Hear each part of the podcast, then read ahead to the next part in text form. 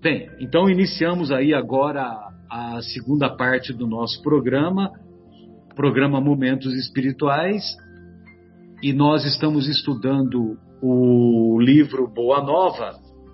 Estamos quase no finalzinho, capítulo 29, são 30 capítulos, e o capítulo de hoje é o, o capítulo intitulado Os 500 da Galileia.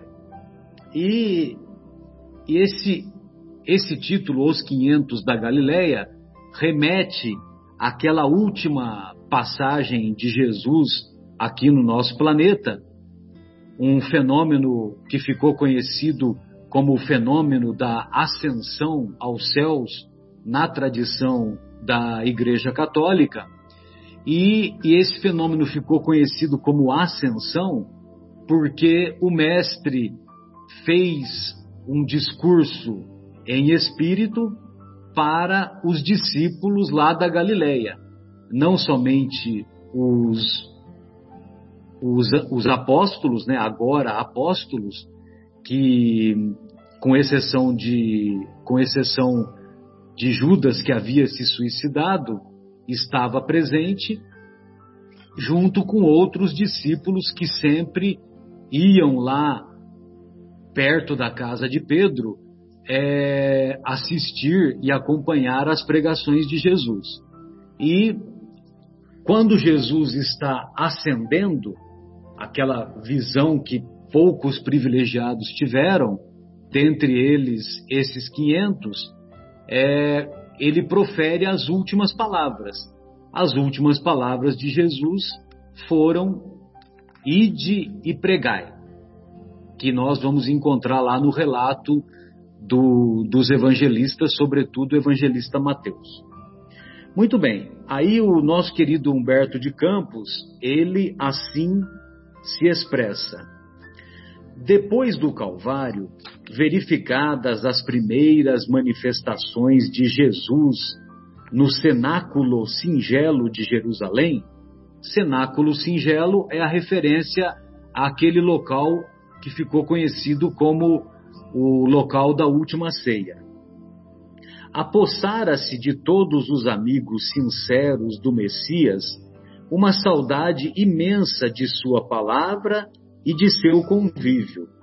A maioria deles se apegava aos discípulos como querendo reter as últimas expressões de sua mensagem carinhosa e imortal. É mais ou menos como tem, quando tem alguém querido na família, alguém querido que, que desencarna, e, e esse alguém muito querido, a, as pessoas que eram tinham muita amizade, mas que não tinham um convívio mais próximo, então essas pessoas buscavam os parentes para ouvir mais considerações, ouvir mais relatos, mais histórias. Então, é mais ou menos o que está. Estou mal comparando, né? Porque, evidentemente, que a impressão que o mestre nos deixou é muito maior do que pessoas, é, mesmo muito queridas, que, que desencar, desencarnaram. Pois não, Afonso, fique à vontade, querido. É, eu me lembro de ter lido um comentário muito interessante de um dos muitos biógrafos do Francisco Cândido Xavier, é, quando todas as vezes que ele aparecia no centro muito pequeno e simples lá de Uberaba, é, multidões imensas se formavam. Quando noticiava-se aqui em São Paulo a, a presença do Chico ainda quando era capaz, por conta das limitações da idade e da saúde, que ele apareceria, era uma multidão que lotava os lugares, procuravam se fazer esses encontros em estádios e clubes que acomodassem aquela quantidade imensa. E um dos seus biógrafos, que eu não me recordo o nome, perguntou a ele: a que você atribui essa grande quantidade de pessoas que acorrem toda vez que você aparece? E o Chico respondeu exatamente essa situação. Ah, meu filho, as pessoas têm saudade de Jesus. Então, acho que toda vez que nós sentimos um representante legítimo do Cristo, que exercita os seus ensinamentos, que atrai aquelas energias que são incomparáveis do Cristo, mas que nos dão, nos remetem à sua invulgar magnetismo, com o qual nós todos somos encantados até hoje, todos que formamos a humanidade, nós temos uma verdadeira atração pelo espírito ímpar do, do nosso mestre. E quando se faz algum trabalho no sentido de uh, atrair recursos da mesma, no mesmo sentido, as pessoas que sentem essa falta procuram estar presentes, como nós todos já nos deslocamos e vencemos obstáculos e distância para ouvir palestrantes e reuniões que alimentassem a nossa alma. Então, essa primeira introdução dos 500 da Galileia já nos faz é, entender o quanto, guardadas as proporções, se registrava a falta daquele que nós tomamos por mestre um dia. O Marcelo. Fique à vontade, Bruno. É, essa, essa parte da saudade aí também achei bastante interessante, que quando procurando o material para essa para essa, essas reflexões né, que a gente faz a respeito, é, a gente assistiu uma, uma palestra do Haroldo Dutra Dias que ele fala né, da, dessa saudade, né? E, e, essa saudade, ela realmente ela é motivada pelo fato de Jesus, é, quando esteve encarnado conosco, ele participava muito do cotidiano das pessoas, né? Ele, não, ele nunca foi aquele orador aquele mestre que se isolou do seu discípulo ou das pessoas que, que ele tinha como seus é, seguidores, né? É, na verdade, né, o Haroldo ele fala que ele era o presidente do mundo, né? Ele era o CEO do mundo. Ele é o nosso governador planetário, né? Mas ele vivia junto com os pescadores, com as pessoas simples, conversava a respeito das coisas do cotidiano, né? Ele falava da vida, trocava ideias com as pessoas. E isso, essa convivência, é, realmente fez com que ele virasse um amigo, um irmão, uma pessoa do convívio é, daquelas pessoas que estavam lá. Por isso que realmente eles sentiam uma saudade dele, porque é, Jesus era aquele cara que estava puxando a rede de peixe junto com eles, era aquele cara que na hora da refeição estava partindo o pão, que ele, que ele sentia prazer em, em cortar, em, em, em, repartir o pão entre os seus apóstolos. Então isso pode falar. É, ele, ele também tinha tempo, né, para falar, olha, Zaqueu, vou na sua casa, ia lá jantar com Zaqueu. Então ele participava nos pequenos detalhes na vida das pessoas. Então é como realmente um familiar nosso que quando desencarna a gente sente aquela saudade, né, aquela falta que faz, é porque essa, ele ficou marcado na vida dessas pessoas, porque ele participava da vida, né, deles. É, não teria, né, como eles sentirem saudades de uma pessoa que não esteve tão presente no dia a dia e no cotidiano deles, né?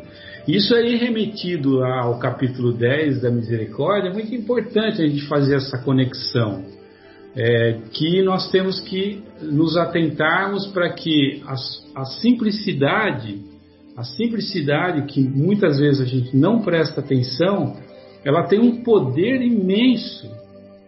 Ela realmente transforma toda nossa, todo o nosso pensamento, tudo aquilo que nós temos como sentimentos, ela transforma a ordem da importância que nós damos a determinados assuntos em nossa vida. Então é muito importante nós começarmos a, a conexão do Evangelho para nos reformarmos intimamente, para purificarmos a nós mesmos dentro dessa simplicidade, para que a gente encontre essa falta de Jesus no nosso cotidiano, no nosso dia a dia, nas atitudes mais simples que nós podemos tomar com as pessoas que cruzam o nosso caminho ao longo da nossa existência. Perfeito. Belas reflexões, inspiradas. o nosso querido é, Humberto de Campos, ele prossegue assim. O ambiente era um repositório vasto de adoráveis recordações. Os que eram agraciados com as visões do Mestre se sentiam transbordantes das mais puras alegrias. Os companheiros inseparáveis e íntimos se entretinham, se entretinham em longos comentários sobre as suas reminiscências inapagáveis.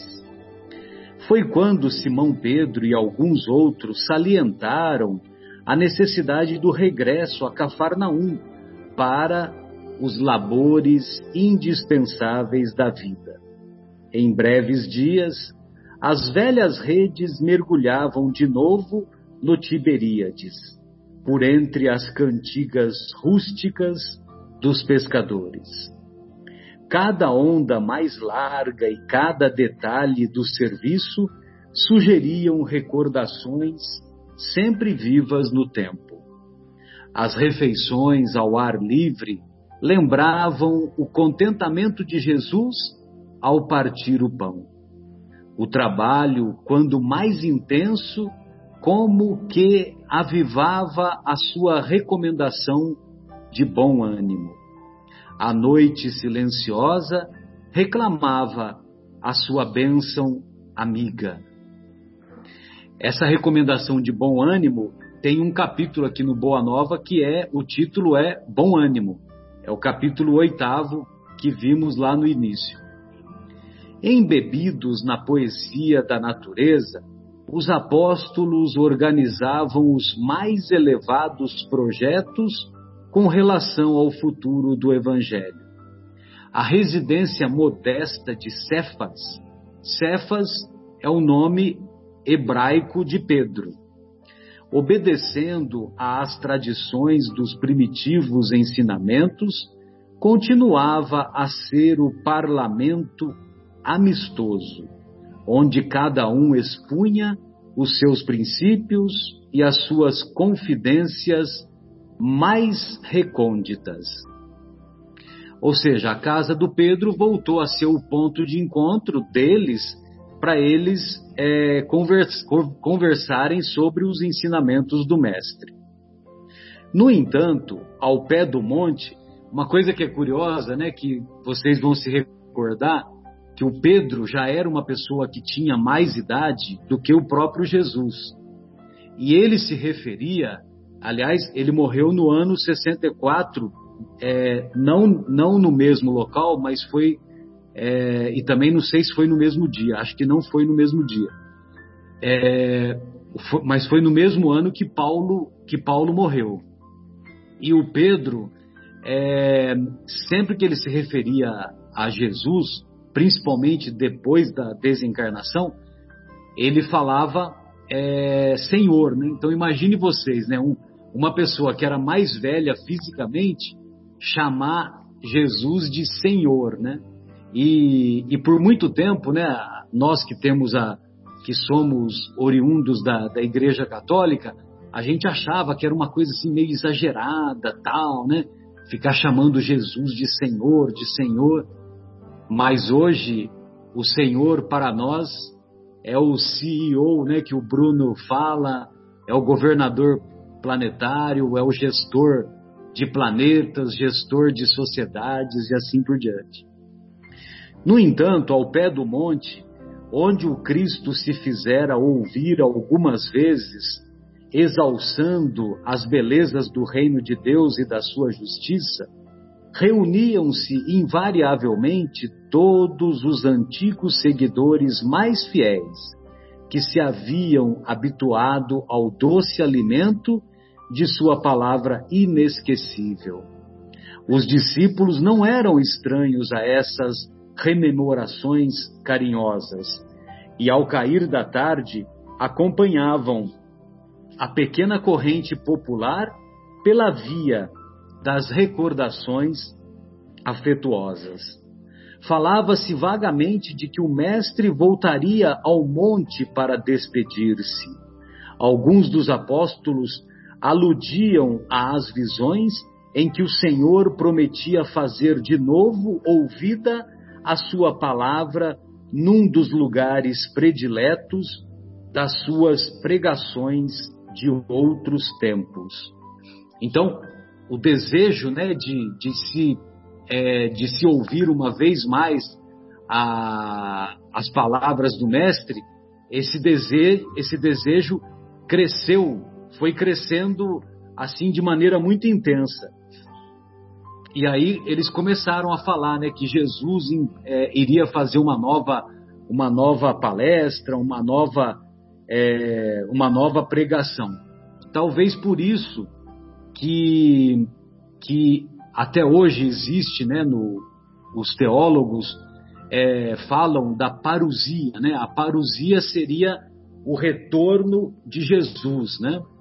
Eu particularmente acho que esse retorno do mestre pode até ser, pode até ser que se dê novamente, mas ele vai se dar em espírito, se, se ocorrer novamente. Porque a terceira revelação através da doutrina, da veneranda doutrina dos espíritos, é, é não deixa de ser o retorno, dos, sobretudo dos ensinamentos do mestre. Posso prosseguir? Alguém gostaria de fazer algum comentário? Fique à vontade.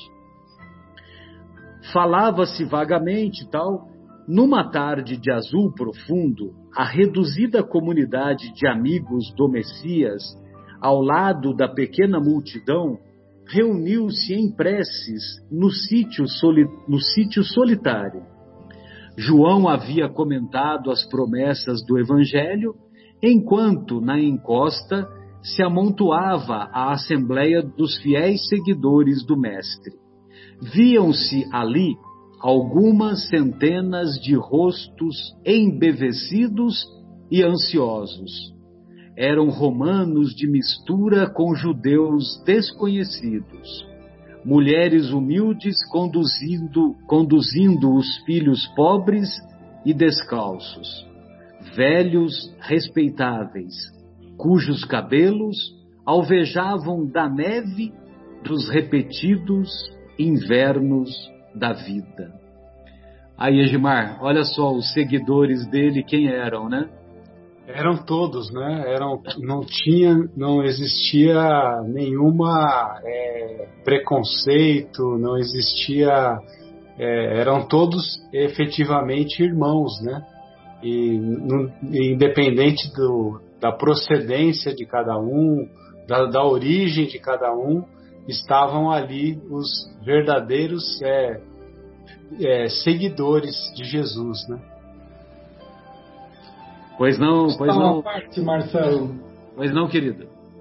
É, eu acho que é bom a gente refletir a respeito dos fatos ocorridos que são tão bem trazidos e comentados aqui pelo Humberto de Campos de maneira tão jornalística e ao mesmo tempo poética. É, os seguidores de Jesus, como nos acaba de falar o Egimar, eram todas as pessoas de diferentes condições.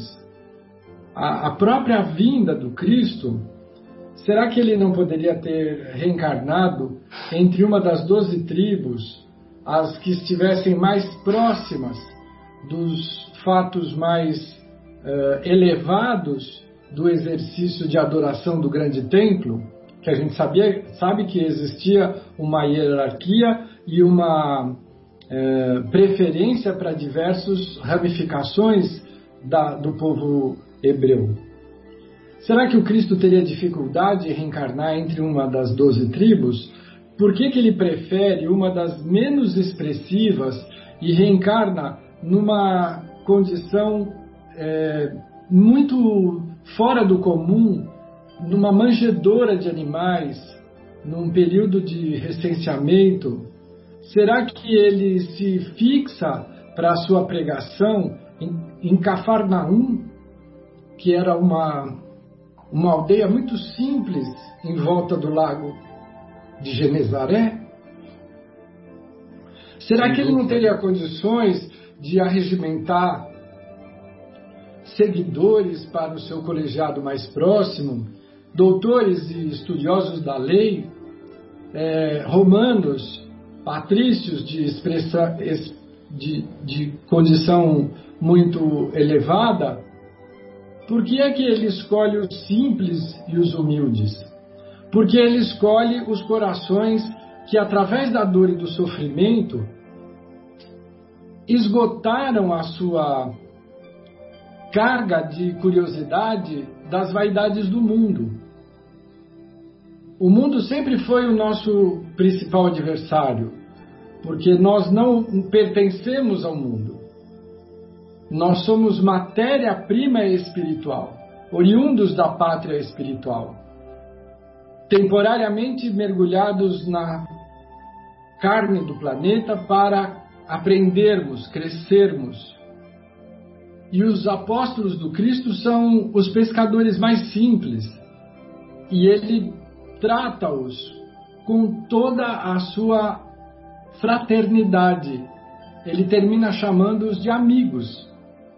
E esses outros que constituem os 500 da Galileia que estavam ali, nós temos uma grande parte de seres vulneráveis no, no dizer de hoje.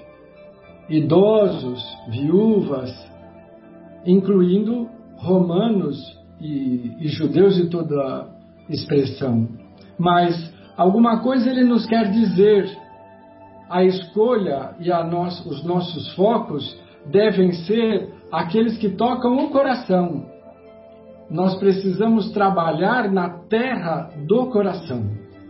Porque se ficarmos preocupados com as expressões do mundo, nós teremos dificuldades parecidas com o do apóstolo Judas, que acreditava que Jesus era ingênuo o suficiente para não demonstrar a sua elevada autoridade. A autoridade é moral, não é temporal.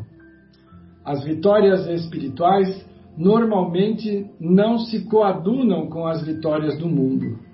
Então, eu acho que essa passagem, essa característica do Cristo nos revela que precisamos refletir mais a respeito do que é material e do que é espiritual para constituirmos as nossas escolhas hoje, com base no que nós conseguimos entender e vislumbrar parcialmente. Porque acredito que ainda falta um pouco para entendermos melhor essa história. Sem dúvida. E, e outra coisa que me, me ocorreu aqui, só para é, complementar esse último parágrafo é que as pessoas que o procuravam, é, apesar de, da desencarnação do mestre, é, procuravam de maneira autêntica, de maneira é, espontânea e, e procuravam de maneira espontânea porque elas tinham sido tocadas pelo mestre. E a, eu sempre me recordo de uma frase, um pensamento da, da Cora Coralina, uma poetisa de Goiás, né, que começou a escrever com perto de 80 anos, né? E é impressionante o que essa mulher escreveu. Tem vários pensamentos dela que são muito, muito profundos. É praticamente, se ela não, não sabia que tinha mediunidade, era uma mediunidade ambulante, né? Porque é impressionante, né? A inspiração dos pensamentos. Mas ela diz assim que a vida só vale a pena ser vivida se tocamos o coração daqueles que cruzam o nosso caminho. E imagine vocês, né, quantos que tiveram, quantos que cruzaram o olhar com o olhar do mestre e que foram por esse simples olhar tocado, né? Bem, aí continuando o relato do Humberto de Campos, ele diz assim: nesse dia como que a antiga atmosfera se fazia sentir mais fortemente. Por instinto, todos tinham a impressão de que o Mestre voltaria a ensinar as bem-aventuranças celestiais. os ventos recendiam suave perfume, trazendo as harmonias do lago próximo. Do céu muito azul, como em festa para receber a claridade das primeiras estrelas, parecia descer uma tranquilidade imensa que envolvia todas as coisas. Foi nesse instante de indizível grandiosidade que a figura do Cristo assomou no cume iluminado pelos derradeiros raios do sol. Que poesia, né? Era ele. Olha só a frase, apenas isso. Era ele. Seu sorriso desabrochava tão meigo como ao tempo glorioso de suas primeiras pregações mas de todo o seu vulto se irradiava luz tão intensa que os mais fortes dobraram os joelhos. Alguns soluçavam de júbilo presas das emoções mais belas de sua vida. As mãos do Mestre tomaram a atitude de quem abençoava, enquanto um divino silêncio parecia penetrar a alma das coisas. A palavra articulada não tomou parte naquele banquete de luz imaterial. Atenção, não teve palavra articulada. Ou seja, o que Jesus vai dizer foi direto para a acústica da alma de cada um que estava presente. Todos, porém, lhe perceberam a amorosa despedida e, no mais íntimo da alma, lhe ouviram a exortação magnânima e profunda. Amados, a cada um se afigurou escutar na câmara secreta do coração. Eis que retomo a vida em meu Pai para regressar à luz do meu reino. Enviei meus discípulos como ovelhas ao meio de lobos, e vos recomendo que lhes sigais os passos no escabroso caminho. Depois deles, é a vós que confio a tarefa sublime da redenção pelas verdades do Evangelho. Eles serão os semeadores, vós sereis o fermento divino. Instituo-vos os primeiros trabalhadores, os herdeiros iniciais dos bens divinos. Para entrardes na posse desse tesouro celestial, muita vez experimentareis o martírio da cruz e o fel da ingratidão.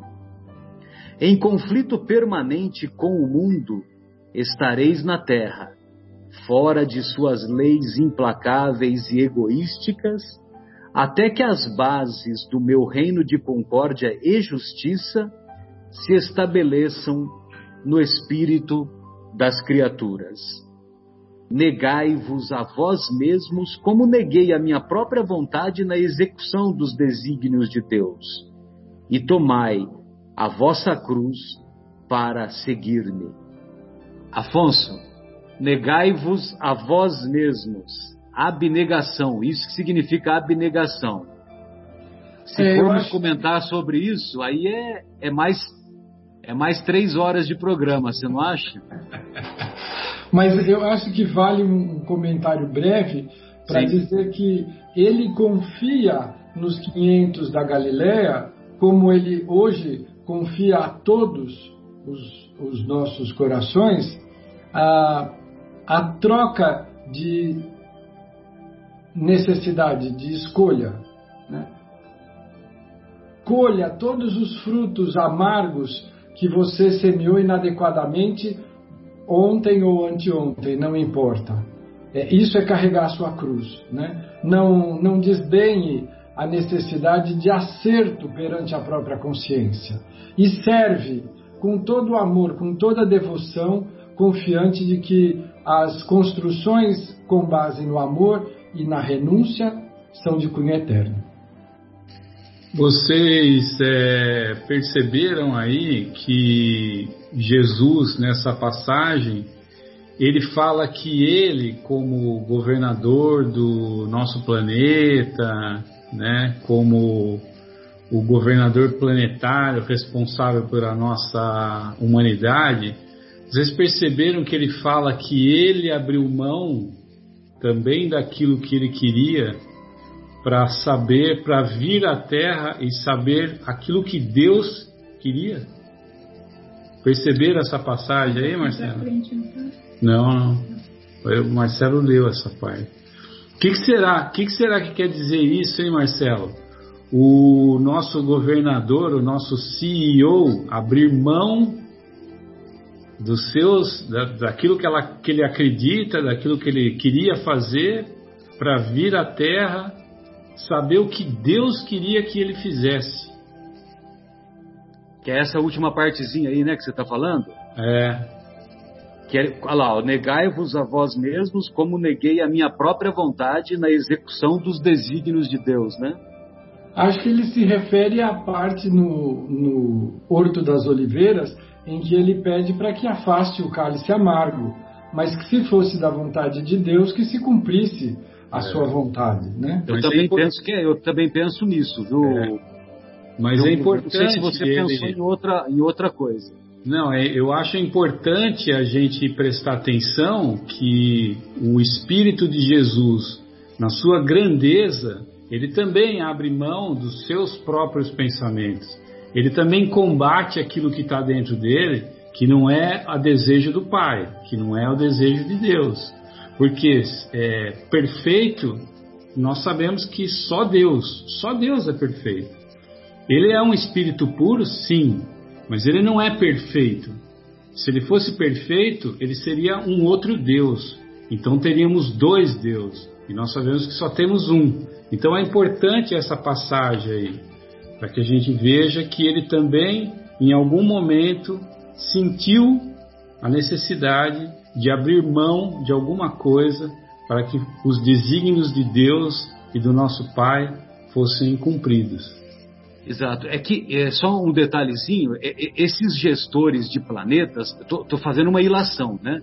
Esses gestores de planetas, esses CEOs, eles têm uma capacidade mais abrangente de enxergar a vontade de Deus, de enxergar o plano, o desígnio de Deus que é mais apropriado para aquele momento. E mesmo mesmo sabendo, mesmo indo contra a vontade dele, né? Por isso que ele por isso que ele disse, né, que ele negou a própria vontade por enxergar essa visão superior de Deus. Acho que é mais ou menos isso, né, Bruno? Perfeito, é isso prossegue o sermão aos quinhentos da Galileia. Séculos de luta vos esperam na estrada universal. É preciso imunizar o coração contra todos os enganos da vida transitória, para a soberana grandeza da vida imortal. Vossas sendas, vossos caminhos estarão repletas de fantasmas de aniquilamento e de visões de morte. O mundo inteiro se levantará contra vós, em obediência espontânea às forças tenebrosas do mal, que ainda lhe dominam as fronteiras. Sereis escarnecidos e aparentemente desamparados. A dor vos assolará, as esperanças mais caras andareis esquecidos na terra em supremo abandono do coração. Não participareis do venenoso banquete das posses materiais. Sofrereis a perseguição e o terror. Tereis o coração coberto de cicatrizes e de ultrajes. A chaga é o vosso sinal. A coroa de espinhos, o vosso símbolo a cruz, o recurso ditoso da redenção. Vossa voz será a voz do deserto, provocando muitas vezes o escárnio e a negação da parte dos que dominam na carne perecível. Então veja você que ele faz o discurso e ele não oferece rosas, perfume, não oferece facilidades, nada disso, né? É um caminho duro, né? Que ele oferece para é. seus seguidores, né? Exato. Na, na verdade, na, na, verdade, ele, ele começa, né, é, trazendo um, a confirmação de que realmente a morte não existe, né? Então, ao mesmo tempo que ele passa essa instrução, essa essa essa essa proposta, né, de trabalho para ser feito aqui na Terra é, e vai, ele já fala, né, que vai ser difícil. Ele ele já começa quando ele aparece para se despedir para esses 500 é, mostrando que realmente a morte ela não existe. Então é uma boa notícia para eles terem o bom ânimo, né? Para saber que tudo que a gente passa aqui, ah, alguns de uma maneira mais leve, outros com, de uma forma mais difícil, é tudo transitório realmente, né? E tem uma parte que ele fala aqui que a Terra só vai mudar quando as leis divinas se estabelecerem nos corações das criaturas. Ou seja, não adianta a, Terra, ela não vai mudar. As pessoas, o coração das pessoas é que tem que se transformar, tem que se purificar para que aí sim uh, a gente tenha uma terra transformada, né? Não é um lugar que vai uh, se modificar, tem que ser as pessoas.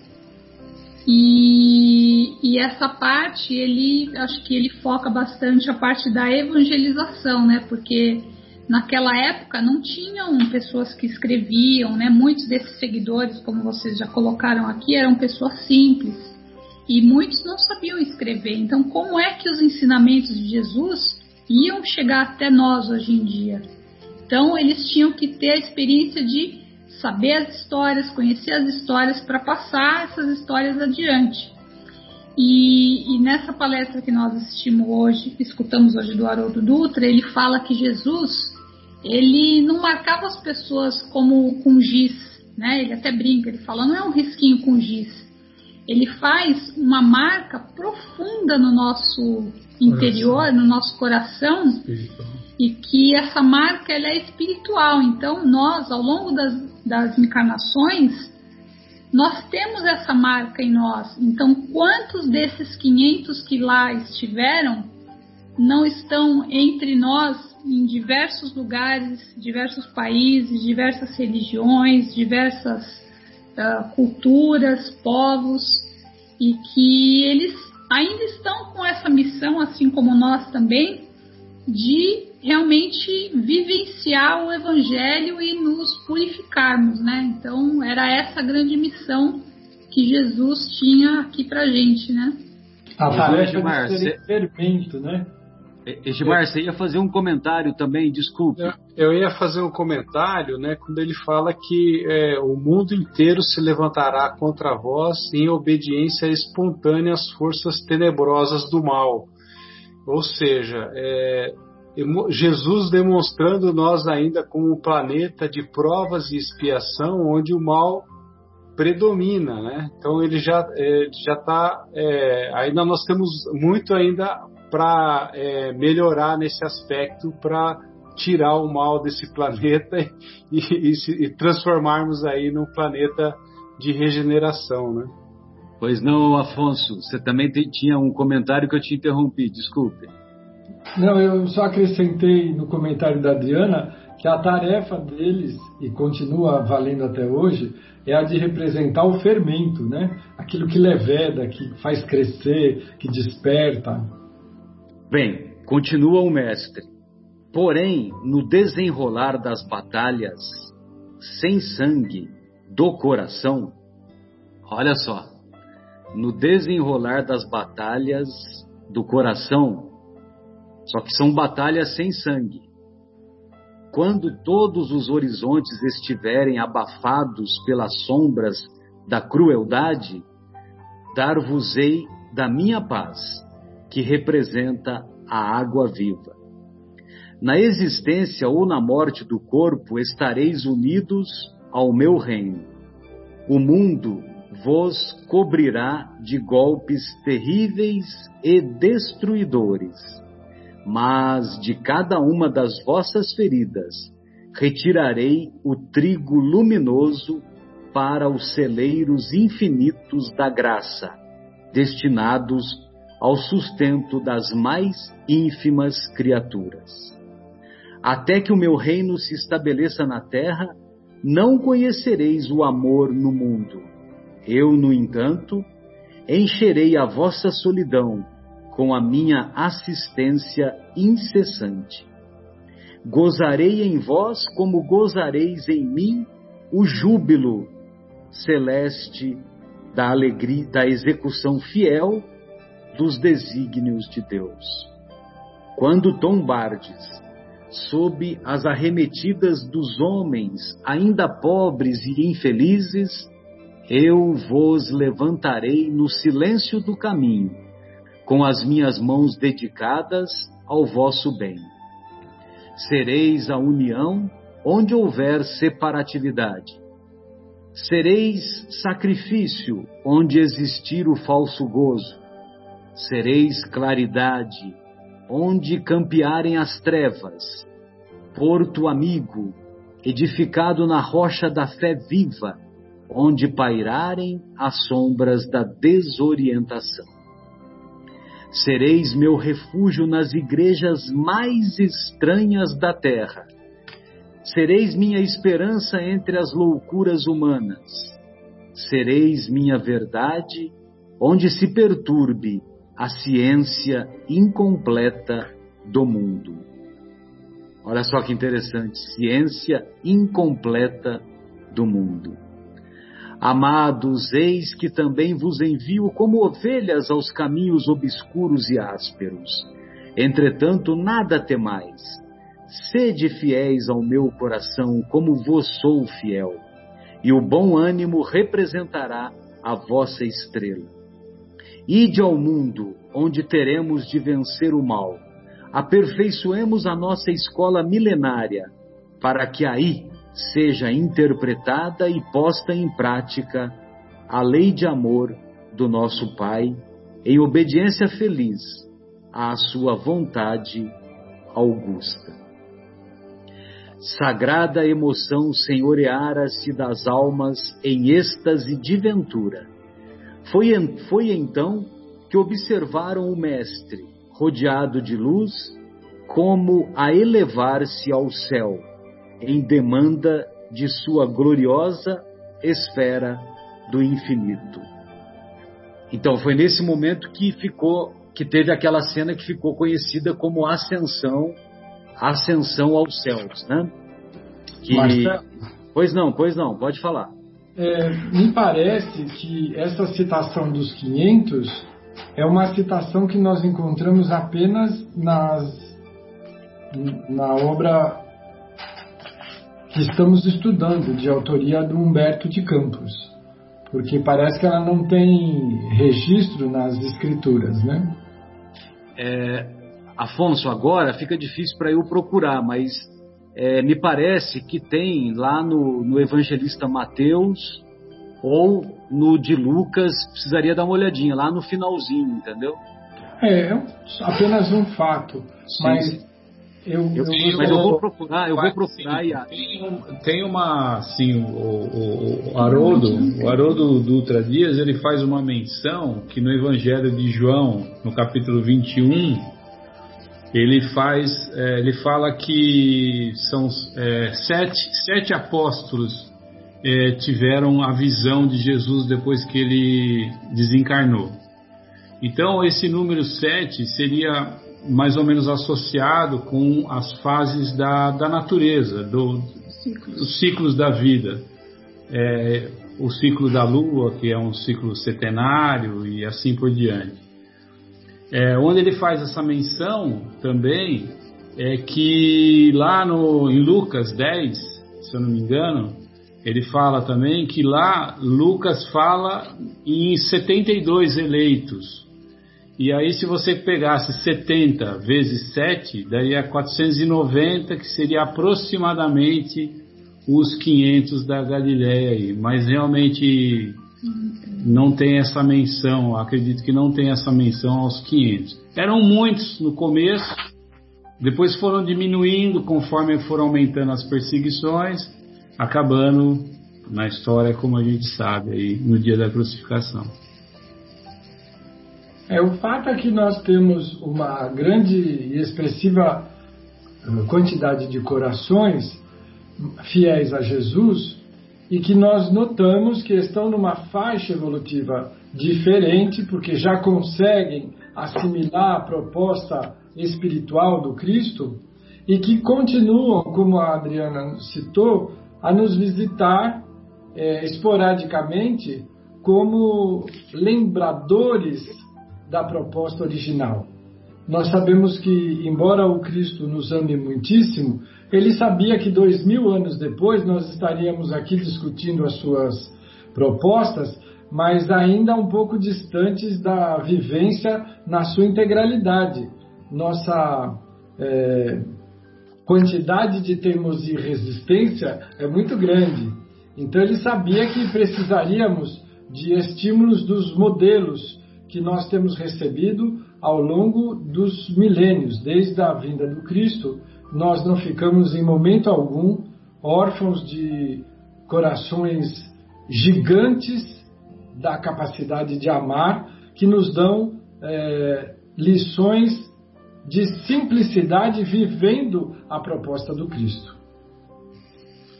É, Afonso, ele, ele fala aqui também nessa palestra que nós ouvimos que é, cada, um de, cada uma dessas pessoas que lá estavam tinham o compromisso de é, fazer a, a, evangelização, né? Porque se você falar que você vai divulgar, se você vai falar, você está divulgando.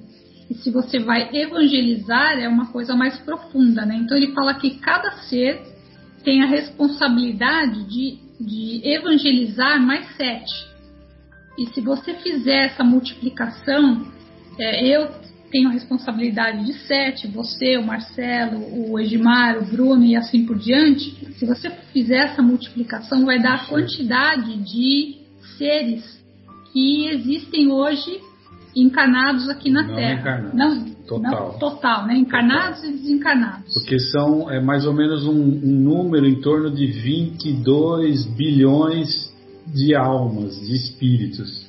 Então, se você for ao longo desses cálculos, você vai chegar que, que, que toda a humanidade, lá 22 milho, bilhões de pessoas, vai ser completa nessa evangelização aí. E, e uma, uma parte também que eu achei interessante é ele falando como, como que a gente reconhece né, essas, esses seres que tiveram essa marca tão profunda, né? Então ele fala que a gente sempre vai reconhecer que são pessoas que estão uh, sempre falando de união, de amor, de fraternidade, né? Que é um trabalho intenso de renovação do mundo, ou seja, é o fermento, estão é, fermentando a renovação, né? Então aquele gesto que Jesus tanto sentia prazer em repartir o pão era um gesto simples, mas que se você fizer a conexão, né, o paralelo com esse fermento, né, qual ele chama aquelas pessoas que estão ali, né, vós sereis o fermento,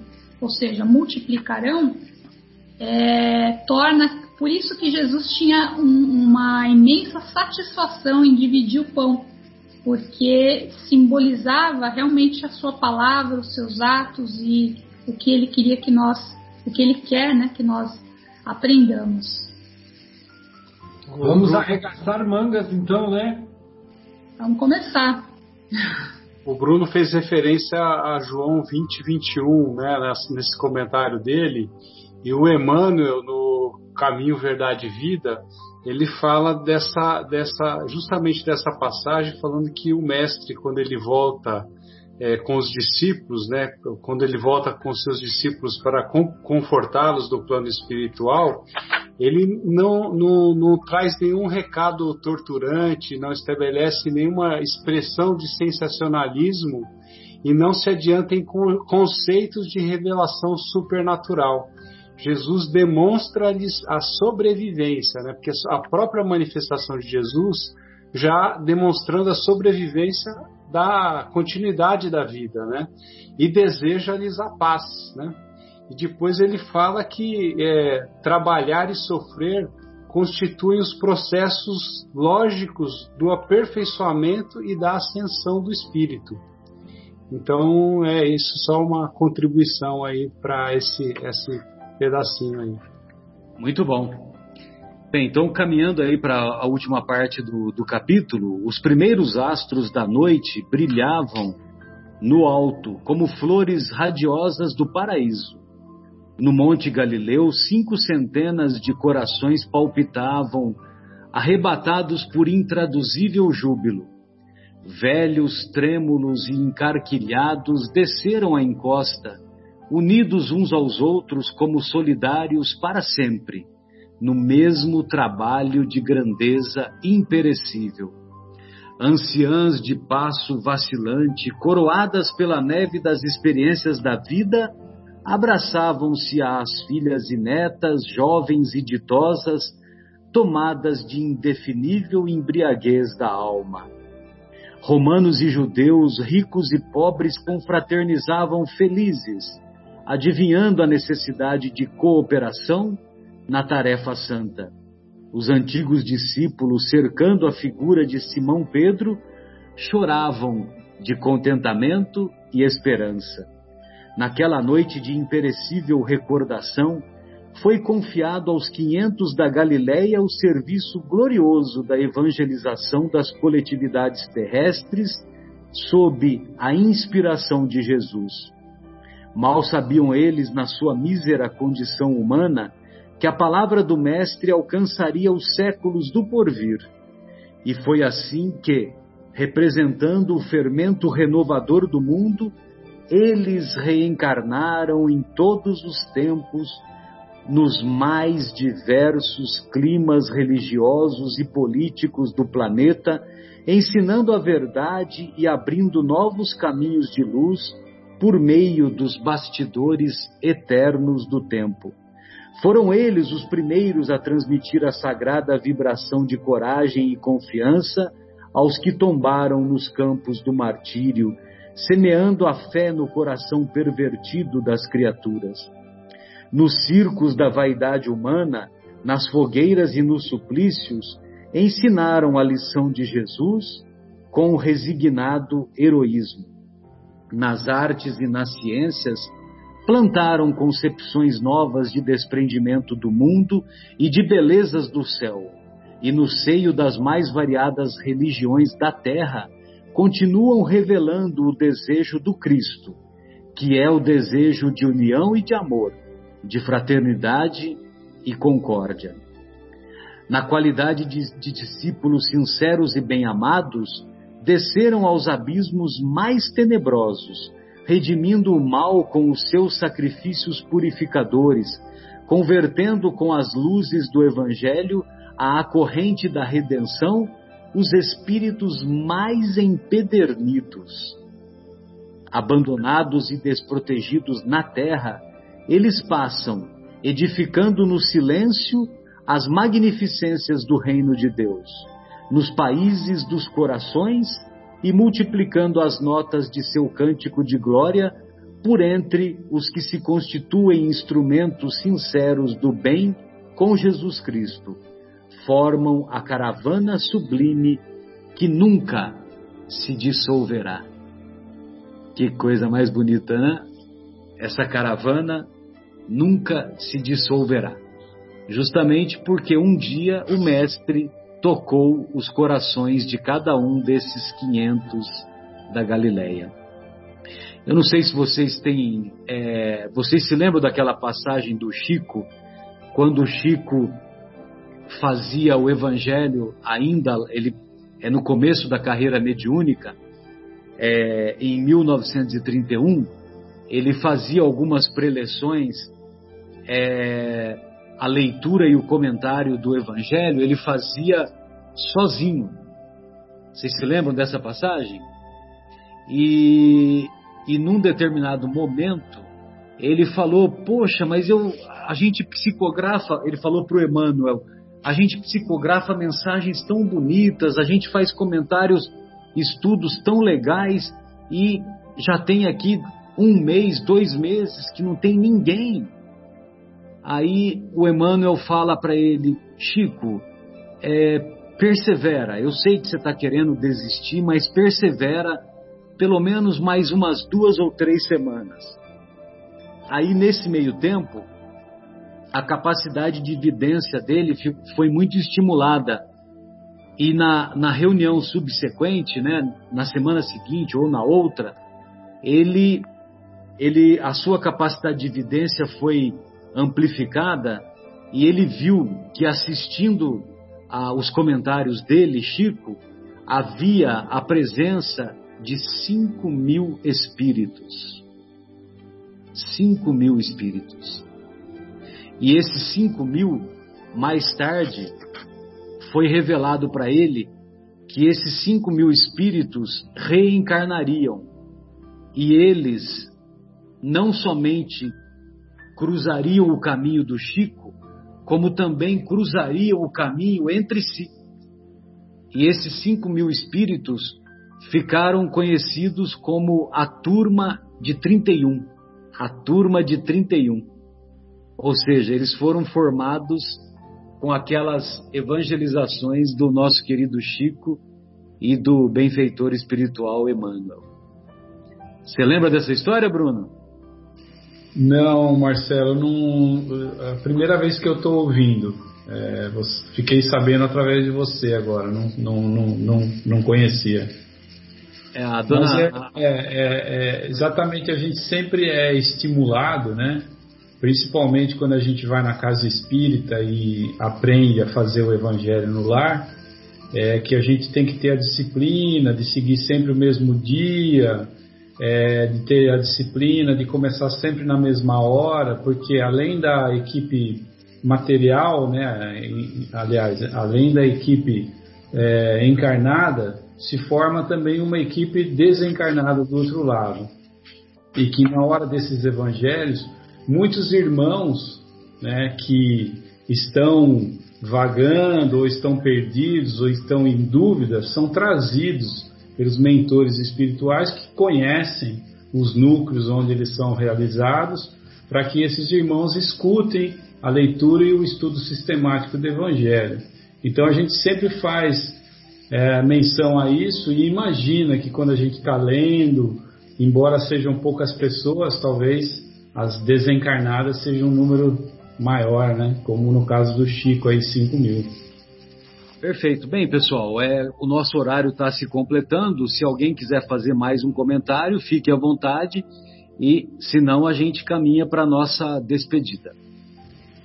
É, Marcela, eu vou fazer o, o, último comentário e já vou também me despedir, agradecendo pela oportunidade e realmente o, o, o conteúdo enche o nosso espírito de alegria para passar a semana, né?